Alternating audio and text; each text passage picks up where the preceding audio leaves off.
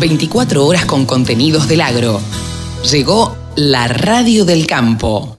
Presidente de la SAC, organizador del Congreso Nacional Agropecuario, acaba de terminar apenas hace una hora. A ver, queremos por lo menos un primer balance.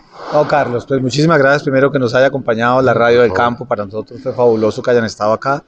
Segundo, pues yo creo que fue un éxito este reencuentro. Después del 2019 que no nos veíamos estar aquí otra vez con los 21 gremios, con el gobierno, con el Congreso, creo que deja primero un precedente de un diálogo constructivo en política pública que en nuestro país es absolutamente relevante. Los temas más candentes que hoy le afectan o le generan incertidumbre al sector también los conversamos, pero sobre todo se mostró al país y al gobierno qué es lo que tiene para ofrecer cada uno de los sectores que hace parte de la SAC.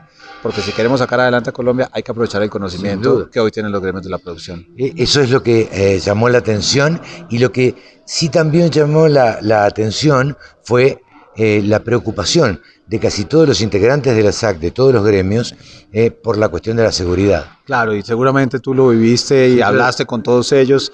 Es lamentable, pero es la realidad que tenemos en Colombia. La, seguridad física, más que la seguridad jurídica, se ha deteriorado. Los mismos indicadores que el gobierno nacional tiene así lo evidencian.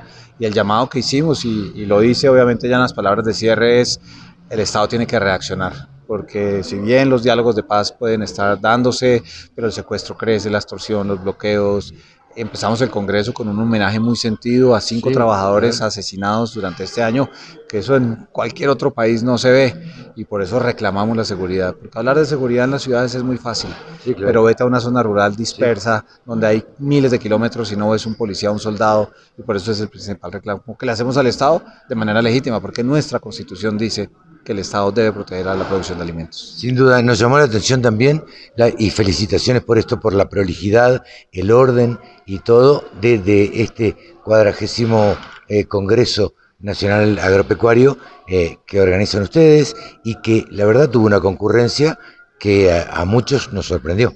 Bueno, no, pues es un esfuerzo. Debe haber llevado mucho tiempo la preparación. claro, y el ASAC tiene un equipo que es pequeño, pero es muy sólido y tuvimos grandes aliados, por supuesto, cada uno de los equipos de los 21 gremios que hacen parte de nuestra institución, pero sobre todo como la voluntad de reunirnos, la voluntad de demostrar que juntos somos más fuertes que juntos tenemos mucho para ofrecer y que al final del día sobre los hombros de los productores está la seguridad alimentaria en nuestro país. Yo creo que eso nos motivó a que el evento haya sido un éxito. Eso se notó en, en cada uno de los paneles, eh, donde todo el mundo reflejaba que de ellos dependía el alimento de, de todo el pueblo colombiano y no es de poca monta, es que yo creo que el planeta, cuando vivió la pandemia, después cuando Rusia decide invadir a Ucrania, la gente empezó a darse cuenta que es que la seguridad alimentaria no la puede dar uno por sentada y las personas, como lo dijo el mismo director de Planeación Nacional en su, en su cierre y como lo dijo el presidente del Congreso, esa responsabilidad que tienen los productores de alimentos, eh, nosotros decimos en Colombia que el campo le cumplió a Colombia y ahora es momento de que Colombia le cumpla al campo.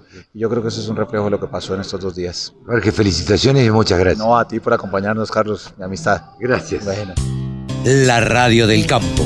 Única emisora con programación 100% agropecuaria.